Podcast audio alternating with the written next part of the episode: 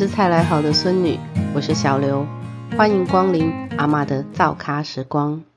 上一集的节目，我们谈到的是昙花肉丝汤。我很好的朋友，以前国中的同学，现在也住在中寮，开了一间偶然咖啡馆。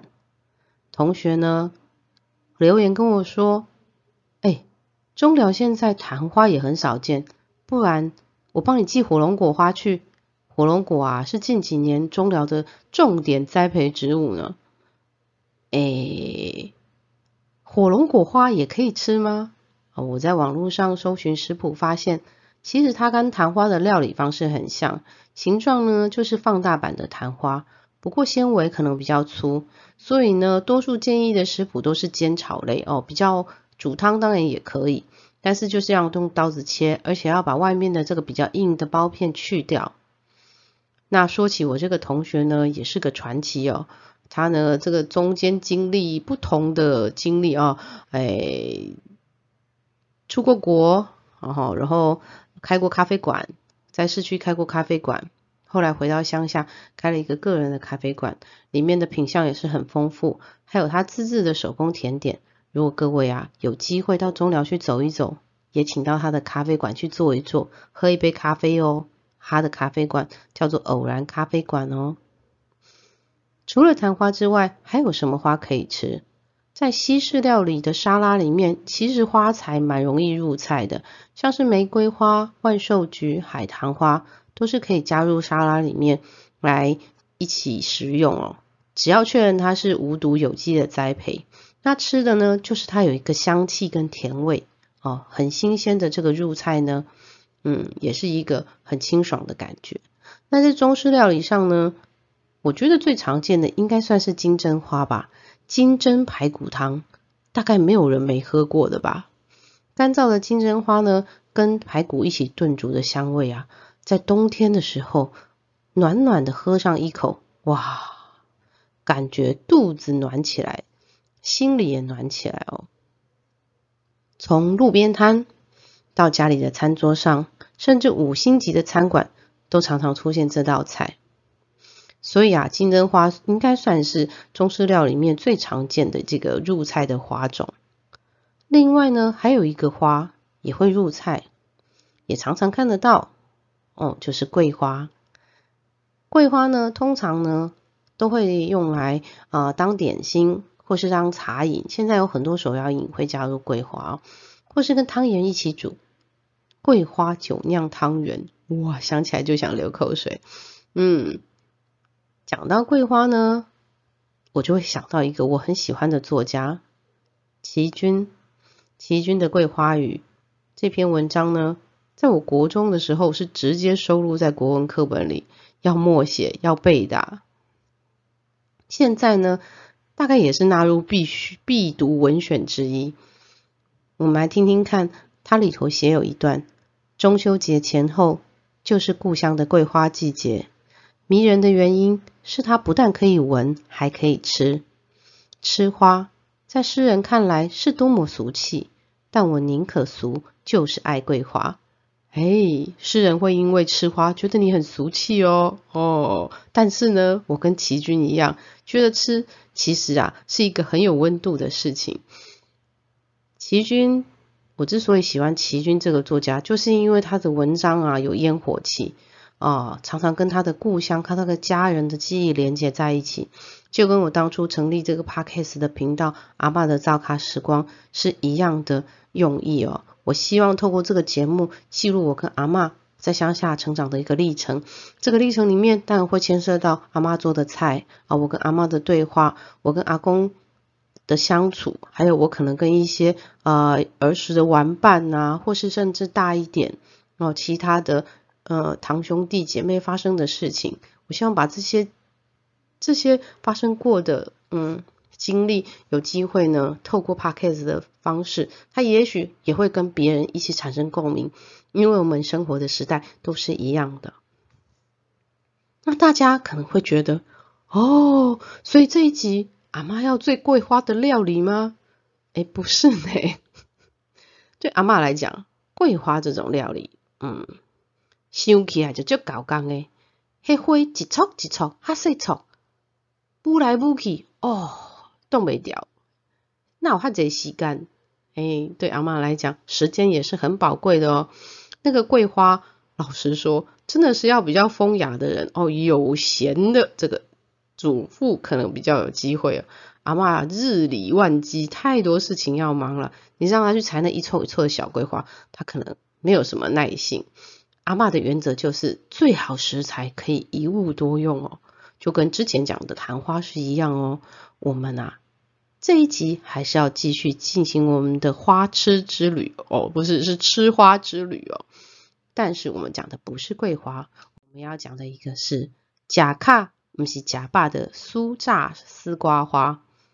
相信呢，只要是住在乡下的朋友哦，在乡下度过童年的朋友，甚至呢是在都市度过，但是有一小块地，院子里面啊，大概就会架上一个藤一个呃棚架。然后上面呢就会爬着丝瓜的藤蔓，为什么呢？因为丝瓜啊，在以前农村啊来讲，是一种非常好养活的作物哦，而且它的生长期很快。你从种子种下去，啪啪啪啪啪啪啪，你它很好养，你只要给它棚架，它很快它的这个根须就会缠上去，然后一下子就是绿油油的一大片哦。五十天左右，你就可以收成丝瓜了。这个对阿妈来讲是最棒的食材了，又不耗时。又不用费心照顾，然后呢，就在住家旁边哦。要是那天晚上没有菜，去慢鬼掉啊！哦，出来慢几掉，里面来再切切来擦擦，就是一套丝瓜汤、丝瓜清炒丝瓜啦。所以对阿妈很棒，对很多的这个乡下人家来讲，也是很棒的一种宝贝啊。为什么呢？第一个是呃，它产丝瓜嘛，它是一种食材。再来呢，这个棚架可以遮阴啊。像阿公农忙结束之后呢，啊，拿个扇子啊，啊，躺在这个丝瓜棚它的凉椅上面啊，随着夏天傍晚的微风，等着阿妈的晚餐。那大概是阿公最清闲的一段时间了，一日里面最清闲啊，可以休息啊，感觉很悠闲的一个很难得的时光，属于个人的时间了。再来呢，丝瓜它还有别的好处。万一今天呢，丝瓜你没找到它，哎，丝瓜很容易找不到，因为绿油油的一丛一丛一丛，到处都有。有时候丝瓜躲在叶子里，你没发现它，不小心它就变得很老了。大家有吃过变老的丝瓜吗？嗯，那就很像在咬菜龟包，根本没有办法吞下去，你只能配出来。那这个时候呢，阿妈就会让它直接留在上面变老。啊，晾晒很干了之后呢，我们就可以来当成菜瓜布。菜瓜布在乡下可是很棒的一个宝贝哦。哦，菜瓜布还有可以洗碗，又可以洗澡，哦，还可以刷很多的东西哦。洗碗洗身躯，兼拉蒙洗兼蒙拉兼洗裤，是一个很好用的东西。但是 C Y 时阵呢，哈，这个菜瓜布跟现在的市售菜瓜布一样，市售菜瓜布有绿色、红色、蓝色，各式各样的颜色，但是都是透过这个化学染剂来染制成的。有时候我们在洗碗的时候会想说，哎呀，不晓得不晓得是会不会把这个化学染剂都洗进去？可是天然的丝瓜丝瓜络菜龟宝呢，你洗的时候它很去油。它的植物纤维很去油，你几乎不太需要用到清洁剂，除非是很油腻的东西，你就可以清洗干净。再呢，它会自然分解哦，它可以慢慢的腐化啊，然后它就会慢慢的变少、变少、变少、变少，哎，有一天就把它丢掉。它是可以自然分解，它对这个地球也很好。毕竟呢，我们这后代子孙还要留在这个地球上，所以呢，丝瓜布是一个很环保的一个清洗材哦，哈。再来呢。阿哥在鹿仙窟啊，鹿仙窟也在去角质哦。我小小的时候呢，阿妈要是帮我洗澡呢，她就会说：“吼，叫你家你身躯，你洗拢在算晓，啊，规身躯转转身，菜龟波摕来撸撸诶，哦，很用力刷刷刷刷刷刷刷刷，刷完我就红彤彤，的像虾子一样。因为刚刚呃采摘下来制成的这个。”丝瓜络是非常坚硬的，哇，真的是刮在身上会有一道一道的刮痕，是有一点痛的。那这个丝瓜络要怎么取呢，并不是丝瓜摘下来，它就是直接会变成丝瓜络。以前我的工作呢，就是要帮妈妈把这个丝瓜络取出来。首先呢，你要拿棍子去给它擦哦，开始狂揍丝瓜，啪啪啪啪啪啪啪啪啪，把外面的表皮呢敲裂，然后去除。这其实是很麻烦的工作。去掉之后呢，这样就可以了吗？因为你看到那个丝瓜络啦，浅咖啡色的丝瓜络啦。不是哦，接下来我们要用力的甩，找一个空旷的地点，附近都没有人，因为你要放暗器了。左甩右甩，上甩下甩，跳跳跳跳跳跳跳跳，就会飞出很多一颗一颗黑黑的籽，那就是丝瓜的种子哦。等到丝瓜种子都敲完了之后呢，才是丝瓜完整的丝瓜络可以取出来了。除了丝瓜络之外呢，菜龟婆之外呢，丝瓜。还是阿妈的美容圣品哦。你找到那个筋比较粗、比较老的，剪开，它就会滴出缓慢的流出那种浓稠透明的汁液。阿妈把它取下来之后呢，早晚抹在面面顶，面都油油油哦。小英来，阿妈给你抹抹哦。安尼唔该高嘴哦，你看安尼摸开又咪咪哦，吼。阿妈也是很爱漂亮的。但是可以不花钱，当然最好啊。所以呢，这个丝瓜露、丝瓜水啊，就是阿妈的美容圣品哦。我的弟弟呢，从小就挺调皮的啊。有一次啊，脸上弄伤了哦，有留下一个疤痕，结了痂。阿妈讲这是结了痂，不好看哈。啊，你透早咧暗时弄来抹抹哈，这菜鬼水抹抹。现在我的弟弟呢，脸上呢是半点疤痕都没有了哈。面如冠玉哈，非常的英俊潇洒，不晓得是不是因为这个原因哈，这个用菜鬼醉来保养的原因哈。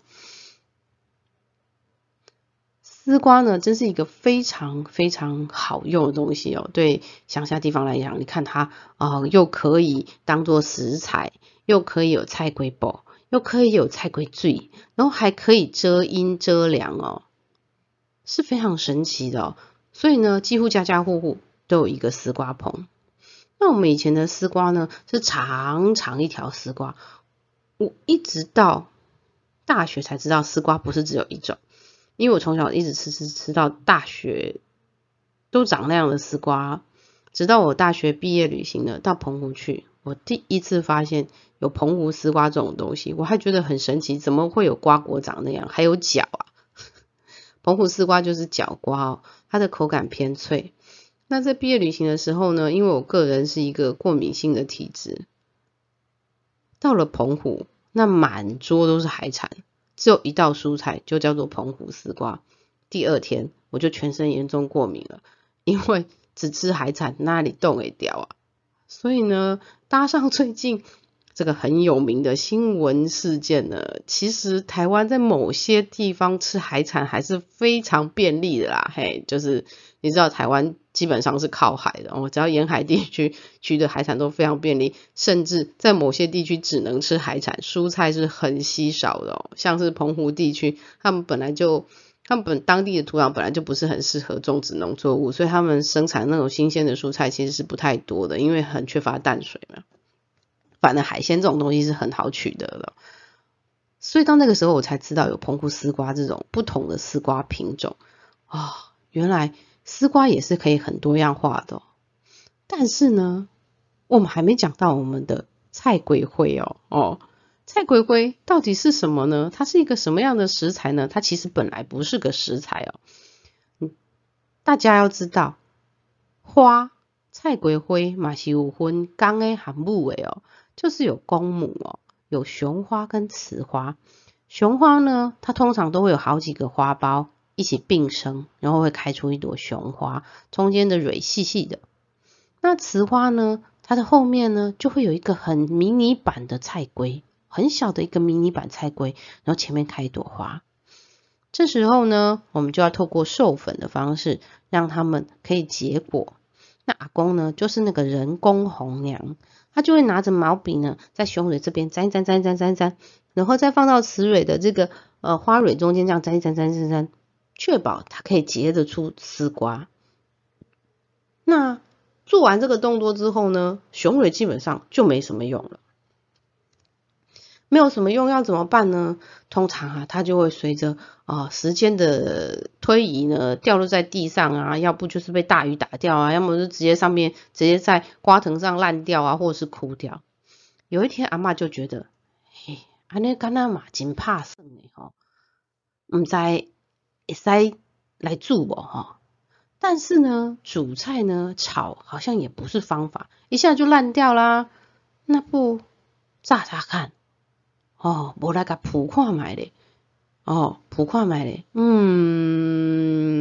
然后呢，他就叫阿公呢，把受过粉的宫花摘下来，通常不多啦，一次大概四五朵而已，因为毕竟一个瓜藤里面大概有一半是宫花，一半是雌花。啊，我不能吃雌花，你如果把所有的花都摘下来，那就没有丝瓜可以吃啦。嘿，Q 阿妈怕死哦，种菜龟，毋是要食菜龟，你要食菜龟灰。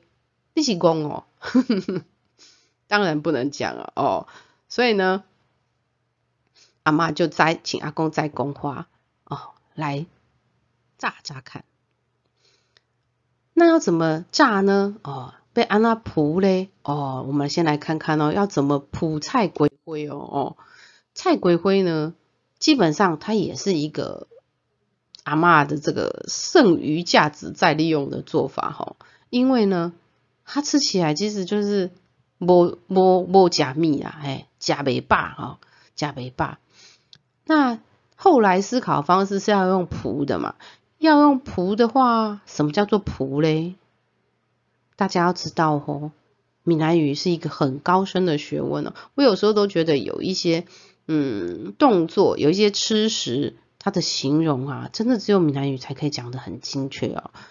在啊某个出版社呢，他曾经出版一本书哦，由陈淑华小姐她出版的《造造编主语》里头曾经记录到，这个闽南语呢，光是形容炸这个动作，国语就只有炸这个字，但是呢，闽南语呢有十种炸的讲法啊，我自己是念不出这么多种啦。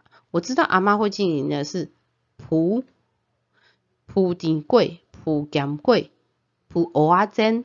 啊，蒲菜桃桂啊，这个蒲，再来呢，记记吧，啊，再来还有别别，感觉就是有水分会四处乱喷的那种，别滴油啊，嘣嘣，感觉火很大，一下去就砰，会发出那个声音的，那。蒲这个东西呢，基本上会用蒲，就是它在油锅里的时间不是很长，然后主食的东西呢是会浮起来的哦，你炸的东西是会浮起来的。我了解的大概就是这几个炸法，但是你会觉得每一个都很生动，因为它就代表了一种不同的烹调时间跟不同的炸物膨胀的样子是不一样的哦，还有那个口感跟那个。声音都是不一样的，它是所以闽南语来形容炸这个方式，其实就有十种说法，它就代表了十种不同的烹调方式。那阿妈针对这个菜龟灰的特性呢，决定采用蒲的方式。那要怎么蒲呢？首先你要有花啊，所以呢，我们要取下授粉后的公花。那既然是花呢，就表示它的花瓣很柔嫩。啊，它不是什么很坚硬的钢铁玫瑰啊，不是不是不是，所以呢，你要把它拿下来之后，要用清水缓缓轻轻流动的水稍微沾一下沾一下，这样洗好了就要赶快拿起来，不然它就直接烂掉给你看。好，不要太用力哦，用卫生纸吸干之后摆在旁边备用。接下来呢，我们要调面糊，用面粉调面糊，多少克多少水，请也自己实验。比照阿妈的灶咖烹调食谱，就是没有食谱，自己试哦。用你平常炸东西的这个配方也可以。阿妈的这个阿妈炸东西呢，在乡下就只有两个配方，一个叫做面粉哦，一个叫做含鸡混地瓜粉啊。面粉通常都来铺一些甜点，含鸡混通常都来铺一些。鱼啊肉的这样子，它是两种配方而已，没有现在的酥炸粉。你要用酥炸粉试试看，那也是 OK 的哈。那你把花放进这个面糊里面，也轻轻的转动就好了。你要小心呵护、细致的对待它，因为你要想象你在做一件非常高雅的事情，不能用力，一用力花就毁了。嗯，接下来呢，我们要起油锅。油锅呢，你看它冒烟，就可以把花放进去。放进去之后呢，浮起来就大概可以起锅。你看它那面糊有微微变成金黄色，就可以起锅了。那我有查询一下网络的食谱，也有人做酥炸丝瓜花这道菜，是说大概两分半钟就可以了。接下来呢，要进行沥油的动作，或者是呢，你把它放在餐巾纸上吸油哦，过滤也可以。吃起来是个什么味道呢？就是一种吃空酥炸丝瓜花是一种什么样的感觉呢？嗯，就是一种吃空气的感觉。你会觉得自己吃的好像不是人间的食物，是属于仙女在吃的东西哦。为什么呢？因为阿妈日常三餐就是想办法让你吃饱啊，所以呢，烹调的方式呢基本上蛮单一的哦。虽然已经尽量变化了，但是呢，酥炸丝瓜花。丝瓜花的本身呢，它是没有什么味道的，你基本上就是吃着很薄很薄、脆脆的面糊，再加上里面一层薄薄的花瓣，吃起来呢略略的甜哦，略略的湿润，感觉呢有吃跟没吃好像差不多，但是你在吃的那个 feel 实在是很棒，因为它就是让你脱离现实这样子，感觉自己很很高雅，很有诗意啊。像是这个在书上读的这些诗人神仙杜甫一样，感觉自己轻飘飘的，好像就是在吃云啊、吃空气的感觉。所以呢，他吃的是一种 feel，姐吃的是一种 feel，不是一种食物啊。我之所以喜欢这个东西，也就是这个原因哦，因为它跟你日常的吃食都不一样。当然，你也可以沾一点椒盐吃，吃起来很像很薄很薄的洋芋片。阿妈为了要做这个酥炸丝瓜花，其实也是要花心思、花时间的。对她来讲，这个东西其实很不符合她的经济效益哦。因为阿妈的时间很宝贵，她要处理好多的事情。但是她愿意放下一些工作啊，来特别帮我做这个点心，就是啊，也希望能够在我的日常三餐上之外还有一些变化。但我小时候呢，其实。为了想要多吃几次这个丝瓜花，或吃多朵一点，因为每次都只有四五朵嘛，就会很期待台风来。因为只要台风来呢，整个瓜棚的花都会被吹下来，不管你是干诶啊是木的，哦，阿妈不得已就只好通通拿来榨成丝瓜花给我吃。但是呢，自从经历了某一个非常怪异的台风之后，我就。瞬间领悟了一些道理哦。民国七十二年有一个台风叫做韦恩台风，它是一个非常怪异的台风哦。它是西太平洋呢寿命第二长的台风之一。一次台风的一次台风，两次登陆台湾，三次发布海上跟陆上的台风警报。它很特别的是，它不是从东部登陆。因为从东部登陆的台风，多数台风都是从东部形成，东部登陆会经过中央山脉，就会破坏台风的结构。再加上呢，中寮它就是一个位处丘陵的山凹地，所以台风到了中寮其实非常的小，很弱。但是韦恩台风呢，它直接从浊水溪口上来，整个中部跟南部受到非常大的重创。小时候呢，我其实蛮喜欢看台风的。因为啊，生活有点无聊。那时候呢，没有手机，也没有网络，电视只有三台，早上还都是播举光日跟国剧，又看不懂，也不想看。反而呢，坐在窗口看着台风这样过来，哗过去，很有趣。而且台风过后，我又可以吃到丝瓜花，多棒啊！但是韦恩台风那一次。整个家里都停电，我坐在窗台，看着对面屋子的瓦片。当时的风雨就好像有一只无形的手抓住对面房子的瓦片，很用力，先摇晃，啪啪啪啪啪啪啪啪啪，然后直接砰的一声就抽出去。有时候抽一片，有时候抽好几片。然后呢，东边飞来一片石棉瓦，晃；西边飞来一段树枝，啪。我们前面呢是一个香蕉园，那那个香蕉啊，就好像有手啊，直接把它拦腰折断，啪啪啪啪啪，一整排这样子。不是呢，整根被拔起来呢，就是通通都拦腰折断。所有的香蕉都要重新种。那一整片的香蕉园是某个家里唯一的生存的这个活，就是他们生活是仰赖这片香蕉园的。所以那个韦恩台风过后啊，其实很多地方很多人家都陷入了一个经济很困难的状态，因为要更换的东西太多了，连我们家狗狗给的那个鸡寮啊，整栋鸡寮都不见，就不要讲狗狗给到底飞去哪里了。那段时间，整个建材都上涨，因为太多房屋需要修缮了。那我们家里也不例外啊。阿公的果树呢，拦腰折断的也很多啊。那果实呢，基本上都打掉了，也没有办法吃，也没有办法收成了。还好阿公有一份这个斜杠人生哦，他的主业是在公是在学校里面进行这个业务的人员哦。这样家里的经济总算没有受到很大的影响。